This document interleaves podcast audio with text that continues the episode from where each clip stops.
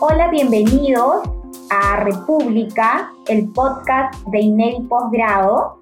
Mi nombre es Fátima Pariona y hoy tenemos una eh, interesante participación, un interesante tema. Eh, vamos a hablar de los saldos de balance financiero y presupuestal.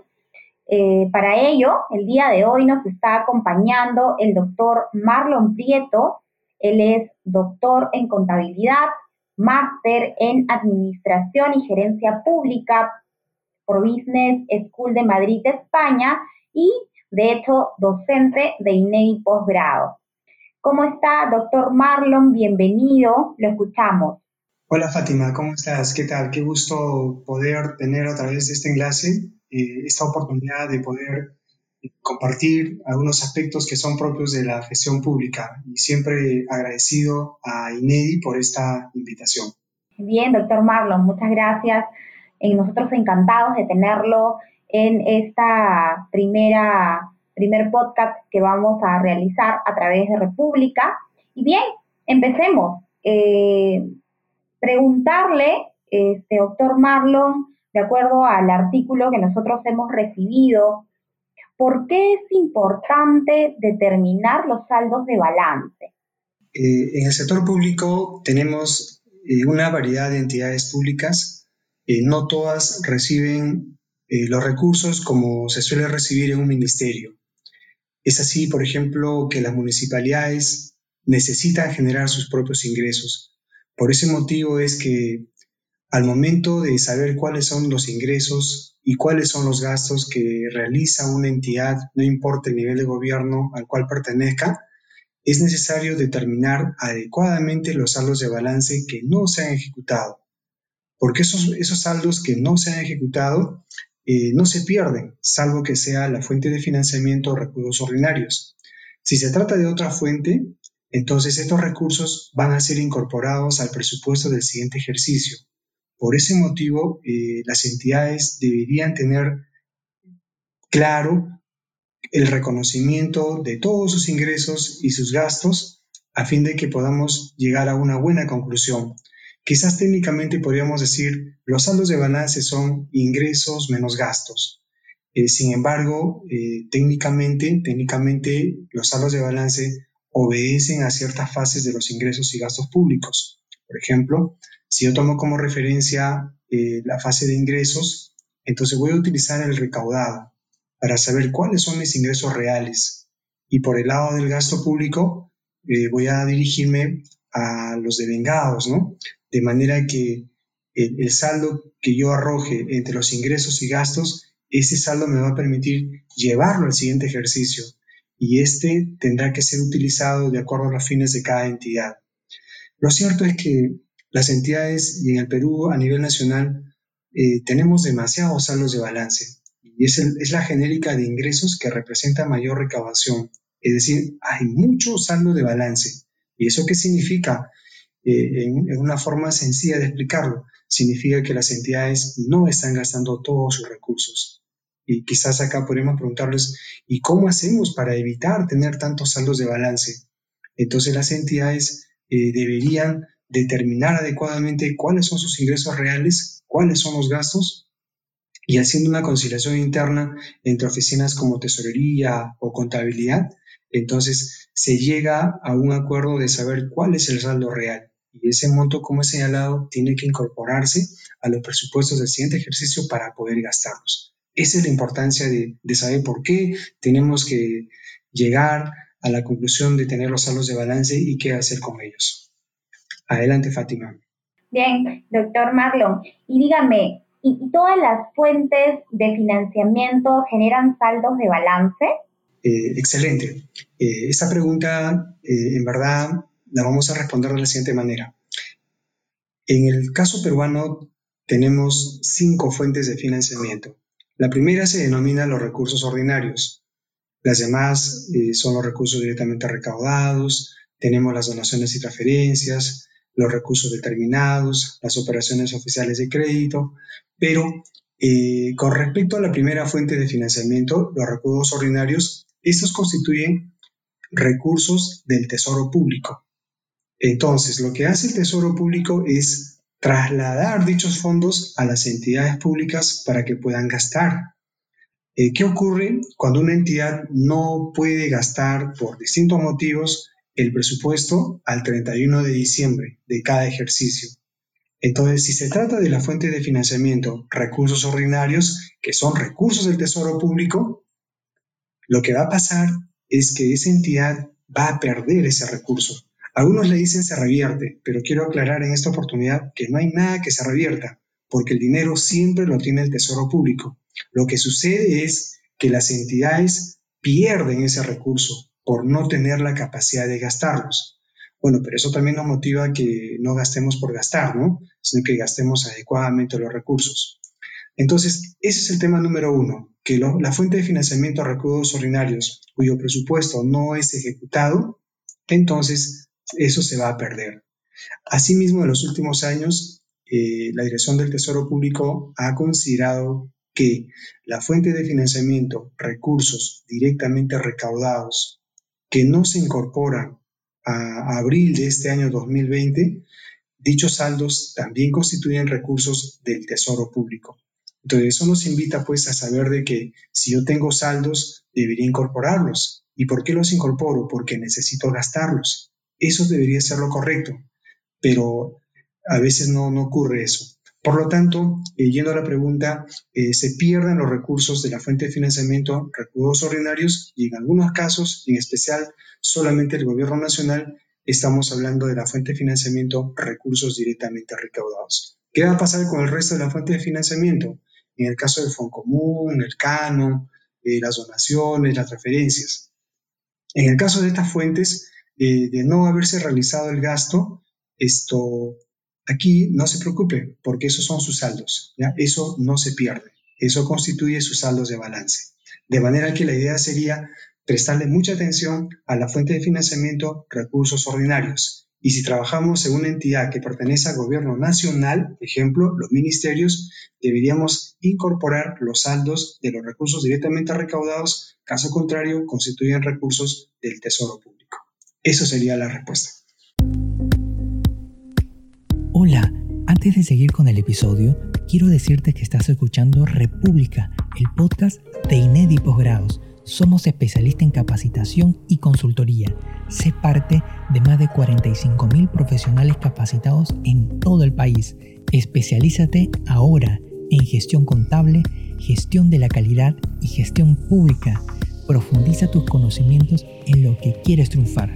Tenemos una oferta especial para ti. Ingresa a inedi.edu.pe diagonal podcast.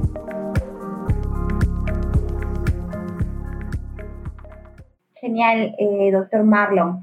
Y justamente aquí viene una pregunta de acuerdo a lo que usted comentaba. Eh, ¿Y cuál es el destino de los recursos que provienen de los saldos de balance? ¿A dónde, a dónde va, no? Este saldo. Muy bien. Eh, efectivamente, igual, ¿no? Necesitamos saber que estos saldos de balance que no han sido ejecutados va a depender, va a depender de cómo, de cómo se originaron esos saldos. Por ejemplo, si tengo un presupuesto de un millón, voy a poner como ejemplo, un millón de soles para construir una carretera, pero resulta que al término del ejercicio eh, solo ejecuté el 70%, es decir, 700 mil soles. Entonces, los 300 mil soles que no los he ejecutado serían mis saldos de balance pero siempre y cuando no sean de la fuente de financiamiento eh, recursos ordinarios o RDR, yo los voy a incorporar. Y aquí también cabe precisar de que eh, en las leyes de presupuesto hay un concepto que se le conoce como la continuidad de inversiones, que justamente tiene que ver con los recursos ordinarios. ¿Y por qué el ejemplo? Porque a veces en el afán de querer demostrar que las entidades han realizado muchos gastos, en especial en el tema de las obras públicas, se suele crear de vengados ficticios. Y sobre todo el 31 de diciembre, ¿no? ¿A quién no le consta que el 31 de diciembre los servidores públicos están en las oficinas eh, devengando, devengando en el CIAF para demostrar que tienen capacidad de gasto? Pero eso puede ser muy peligroso, Porque si bien es cierto, eh, la fuente de financiamiento, recursos ordinarios, como ya lo hemos señalado anteriormente, eh, estos recursos se pierden si es que usted no lo llega a gastar, pero cuando se trata de proyectos de inversión pública, la cosa cambia, porque eso es una continuidad de inversiones. Si el presupuesto está destinado para proyectos de inversión pública, es decir, para obras públicas, equipamiento, etc., entonces ese recurso sí no se llega a perder, no se llega a perder. ¿Y por qué no se pierde? Porque la idea es eh, cumplir con las obras al 100% y no crear elefantes blancos, obras inconclusas, obras abandonadas, eh, el cual podría significar un derroche de dinero, porque hemos invertido tantos recursos sin tener una meta final. Entonces, esto eh, va a generar pues de que al final las obras sean incumplidas, ¿no? Por lo tanto, cuando las entidades públicas tienen presupuesto en la fuente de recursos ordinarios, eh, no se preocupen, porque en el año siguiente, a través de un decreto supremo, se les va a devolver ese recurso, pero solamente cuando son proyectos de inversión. Si es gasto corriente, eso sí se pierde.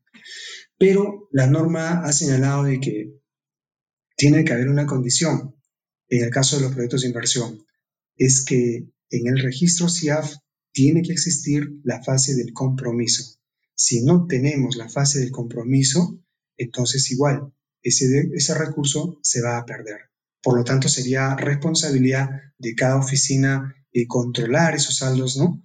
De esos saldos que no se han ejecutado, informar adecuadamente para poder recuperar dichos fondos. Entonces, ¿para qué se destinan los recursos? Si yo tengo un saldo de balance eh, en la cual yo estaba ejecutando proyectos de inversión pública y por razones no las he podido cumplir, por muchas razones, eh, zonas de emergencia, eh, efectos naturales, no se pudo cumplir con la obra. Entonces ahí usted no se preocupe. ¿Por qué? Porque esos saldos de balance que, que aparentemente usted no los ha gastado, el Estado se lo va a devolver. Ahora, como estaba destinado para proyectos de inversión, entonces, la finalidad, la respuesta a la pregunta es, eh, la finalidad sería obras. Por lo tanto, yo no puedo distraer los recursos en, otras, en otro tipo de gastos. Tendría que cumplir ese objetivo eh, que originó ¿no? ese saldo de balance. Ahora, si yo cumplo con toda la finalidad, cumplo con hacer la carretera, la obra pública y tengo un saldo, la cosa es distinta. Entonces, en ese caso, usted podría disponer de esos saldos para poder ejecutarlos en cualquier otra actividad, creación de metas, eh, modificaciones que permitan tener recursos a otra actividad. Eso sería la idea, pero fundamentalmente se respeta la razón de por qué se generaron los saldos de balance. Y si es para obras, debes destinarlo para obras públicas. A menos que hayas cumplido el objetivo, entonces esto podrías modificar, pero igual, ¿no? Para, para otro proyecto de inversión. Muchas gracias, doctor. Doctor, y, en las entidades, eh, ¿cuáles son los funcionarios o qué funcionarios son responsables de determinar la cuantía de los saldos de balance? Respecto a esta pregunta, eh, hoy en día la, directiva, acá sí me quiero remontar a una directiva que es la 04-2019 de la Dirección General de Contabilidad Pública. Esta directiva ha establecido que todos los años al momento de, determinar cuáles son los saldos de balance, tanto saldo presupuestal o financiero, eh, la entidad debería hacer una conciliación. Es decir, es responsabilidad de todas las oficinas del sector público realizar una conciliación de estos saldos, tanto el presupuestal como el financiero. Ahora, ¿quiénes son los responsables de determinar dicha cuantía? Eh, si nosotros analizamos eh, el tema de los saldos de balance, eh, más tiene que ver con el tema de presupuesto, tesorería, contabilidad, quienes son los que ejecutan los ingresos y gastos. Pero en esa directiva que he señalado, de la 04-2019, se menciona que los funcionarios responsables de realizar el acta de conciliación presupuestal de ingresos y gastos viene a ser el área de contabilidad y el área de tesorería. De manera que la responsabilidad recaería tanto en contabilidad como en tesorería, en tesorería poder realizar esta acta de conciliación de saldos de balance. Cabe precisar de que eh, la Contraloría, al momento de, auditar los estados financieros o una sociedad auditora, lo que va a pedir seguramente es eso, tener el acta de conciliación. Esta acta está regulada en esta norma, así que lo que nos queda es cumplir. Por lo tanto, los tesoreros y contadores todos los años deberían realizar un acta de conciliación de saldos entre los saldos de balance presupuestales y financieros. Recordemos que los saldos financieros tienen que ver con la disposición del efectivo, pero el saldo de balance presupuestales es, el saldo real, es el saldo que me permite en este momento tomar decisiones a aquellos recursos que aún no han sido ejecutados. Entonces, eh, obedeciendo a la pregunta de Fátima, la respuesta sería, le corresponde a contabilidad y a tesorería. Bien, así que nuestros amigos funcionarios de las áreas de contabilidad y tesorería, eh, mucho oído lo que nos acaba de comentar el doctor Marlon, ya que la responsabilidad recae justamente en estas áreas, ¿no? Eh, doctor Marlon, siguiendo eh, con las preguntas, bueno, aquí tenemos ya la, última pregunta. ¿Qué efecto genera para la información contable el hecho de no incorporar los saldos de balance? Excelente, muy bien Fátima. Esa pregunta eh, de verdad que eh, eh, es importante mencionarlo. ¿Por qué? hay, hay, dos puntos de vista y yo quiero mencionarlo de que desde el punto de vista de la Dirección General de Presupuesto Público, que es un ente rector del Sistema Nacional de Presupuesto en el país, ellos consideran, obviamente no está normado, pero ellos suelen decir de que ¿para qué incorporas los saldos de balance si no los vas a gastar? Y eso cualquier sectorista eh, lo dice, ¿no? ¿Por qué incorporamos más presupuesto si no, si no lo vas a gastar? Como que no tiene sentido incorporar. Entonces, esa es la opinión desde el punto de vista de presupuesto.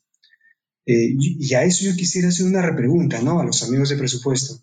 ¿Y cómo queda el principio de transparencia? Y si acaso no tienes necesidad de gastar eh, teniendo saldos de balance, porque eso es lo que dicen ellos, ¿no? ¿Para qué incorporas si no lo vas a gastar? Entonces yo no incorporo porque no voy a gastar. Eso significa que no necesito gastar.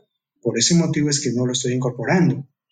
Entonces, esto, ahí yo creo sí, por el lado presupuestal, eh, no estamos reflejando, no estamos reflejando los hechos económicos tal cual ocurren. En otras palabras, siendo crítico a este tema de la incorporación de saldos de balance, yo diría, estaríamos escondiendo información presupuestal eh, al país, ¿no? Porque si tienes saldo y no lo incorporas, oye, pero entonces la fotografía es distinta a lo que realmente se tiene. Esa es la perspectiva del presupuesto. Y ellos se cierra siempre en decir, ¿para qué modificamos el presupuesto si no lo vamos a ejecutar? Y no, no modifican. Eh, pasa el primer trimestre, el semestre, el tercer trimestre y, a veces en noviembre o diciembre recién hacen la modificación presupuestal. Y a veces, ¿ah? Porque incluso sigue la tendencia. Si no lo vas a gastar, ¿para qué lo incorporas? O sea, me refiero, ¿para qué modificas, no? ¿Para qué modificas el presupuesto a través, del saldo, a través de la incorporación de saldos de balance si no lo vas a gastar? Ese es el punto de presupuesto, pero como yo les digo, tengo mi posición. ¿Cómo queda el principio de transparencia? Y la otra, ¿qué? ¿acaso no tienes necesidad de gastar los recursos? Entonces, si no hay necesidad de gastar los recursos teniendo recursos presupuestales, caramba, entonces manda, envía ese recurso a otra entidad pública que sí tiene capacidad de gastarlos o que sí tiene necesidad de, gastar.